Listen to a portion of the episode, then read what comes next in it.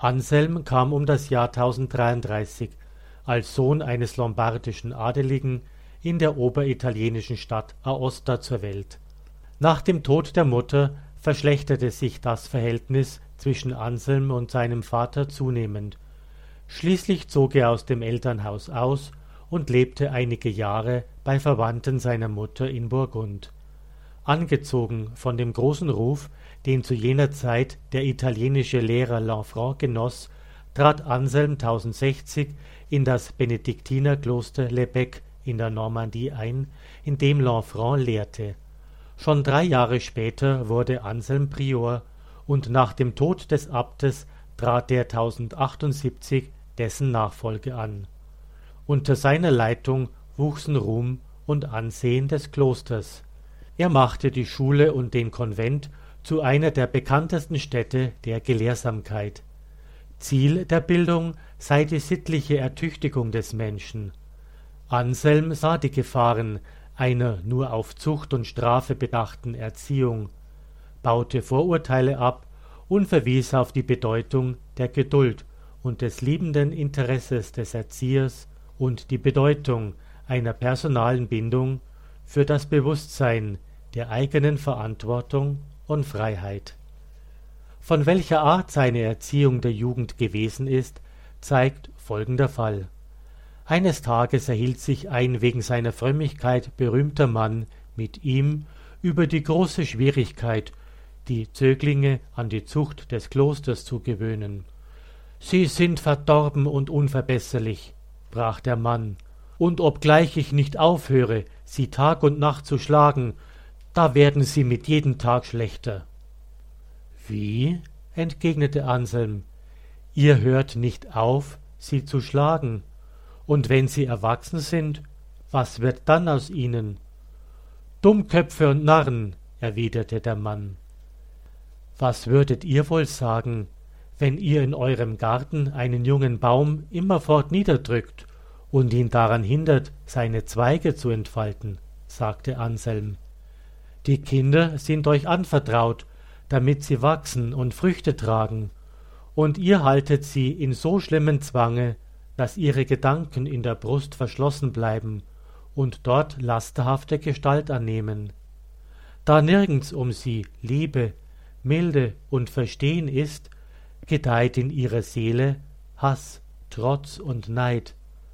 Versucht es, fügt zur Strenge auch Freundlichkeit, welche den Strafen die Bitterkeit nimmt und sie wie Öl mildert. Hartes, schwarzes Brot ist zwar tauglich für starke Leute, aber es ist keine Nahrung für kleine Kinder.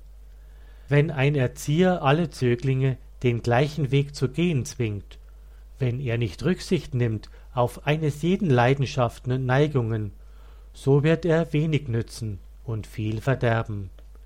Mit diesen und ähnlichen Worten zeigte er dem Mann die Kunst der Erziehung, wie er sie selbst übte. Der Besucher erkannte seine Fehler, und er versprach, sich zu bessern. Um Angelegenheiten zu ordnen, musste Anselm auch häufig nach England reisen, wo der von ihm so verehrte Lanfranc inzwischen Erzbischof von Canterbury geworden war. Als Lanfranc 1089 starb, wünschte sich die Geistlichkeit den Abt von Lebec, nämlich Anselm, als Nachfolger. König Wilhelm II. aber, gewissens- und glaubenslos, ließ den Bischofsstuhl vier Jahre vakant, bevor er Anselm auf Drängen des Klerus schließlich doch zum Erzbischof ernannte. Für Anselm begann damit keine leichte Zeit. Auch in England gab es dem deutschen Investiturstreit vergleichbare Verhältnisse. Anselm war als Erzbischof von Canterbury zugleich Primas der Kirche von England, die Wilhelm der Eroberer nach den Gebräuchen und Gesetzen, die seine Väter und er selbst gepflogen hatten, organisiert hatte. Bischöfe, Äbte und höhere Prälaten wurden vom König bestellt. Der Einfluss Roms war weitgehend ausgeschaltet. So kam es zu Auseinandersetzungen zwischen Anselm und König Wilhelm II. König Wilhelm war keine einfache Persönlichkeit. Er ließ sich weder vom Erzbischof Anselm noch vom Papst zurechtweisen. Konfrontationen zwischen den beiden waren vorauszusehen, speziell deswegen, weil Anselm sich zum Ziel gesetzt hatte, sowohl für die Rechte des Papstes als auch für die Unabhängigkeit der Kirche vom König zu kämpfen. In den nachfolgenden vier Jahren trugen die beiden den Investiturstreit über das Verhältnis weltlicher und geistlicher Macht in England aus. Im Jahre 1097 bekam Anselm die Erlaubnis, Rom aufzusuchen, um dort um Hilfe zu bitten. Die Rückkehr nach England wurde ihm von König William verweigert, weshalb Anselm von 1097 bis zum Jahre 1100 in Lyon im Exil lebte. Als Heinrich I. im Jahre 1100 die Nachfolge des englischen Thrones antrat, konnte Anselm nach Canterbury zurückkehren. Kontroversen auch mit diesem König endeten für Anselm 1103 aber mit seiner erneuten Verbannung. Erst als sich König Heinrich I. und Papst Paschalis II. verständigten, konnte Anselm im Jahre 1106 wieder zurückkehren, nachdem ein großer Teil der Bischöfe und das Volk seine Rückkehr verlangt hatten. Er wurde mit unbeschreiblichem Jubel empfangen, die Königin selbst zog ihm in feierlichem Zug entgegen, und er erhielt seine Güter wieder. Der König verzichtete selbst auf die Verleihung der bischöflichen und äbtlichen Würden und unterstellte sich dem Papst. Der heilige Bischof erwarb sich dann so sehr das Vertrauen des Herrschers, dass dieser ihn während seiner Abwesenheit zum Verweser des Reiches einsetzte. Jedoch war Anselm durch all die aufreibenden Kämpfe so geschwächt, dass ihm nur noch wenige Jahre des Wirkens vergönnt waren. Er starb 75 Jahre alt am 21. April des Jahres 1109. Begraben wurde er in der Kathedrale von Canterbury, dem mächtigen Zeugnis des katholischen Glaubens in England.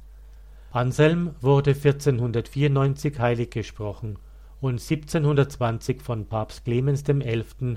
zum Kirchenlehrer ernannt.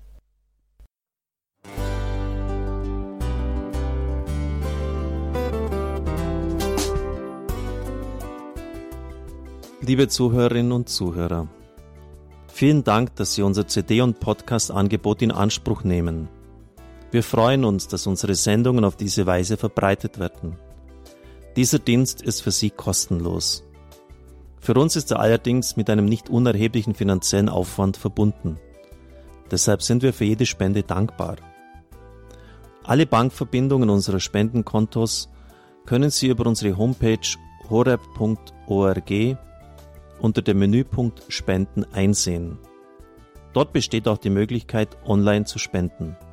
Natürlich nach den neuesten Sicherheitsstandards. Sie können diese Informationen auch bei unserem Hörerservice unter der Telefonnummer 08328 921 110 erfragen. Ich wiederhole die Rufnummer 08328 921 110. Vergelt's Gott für Ihre Unterstützung. Ihr Pfarrer Kocher.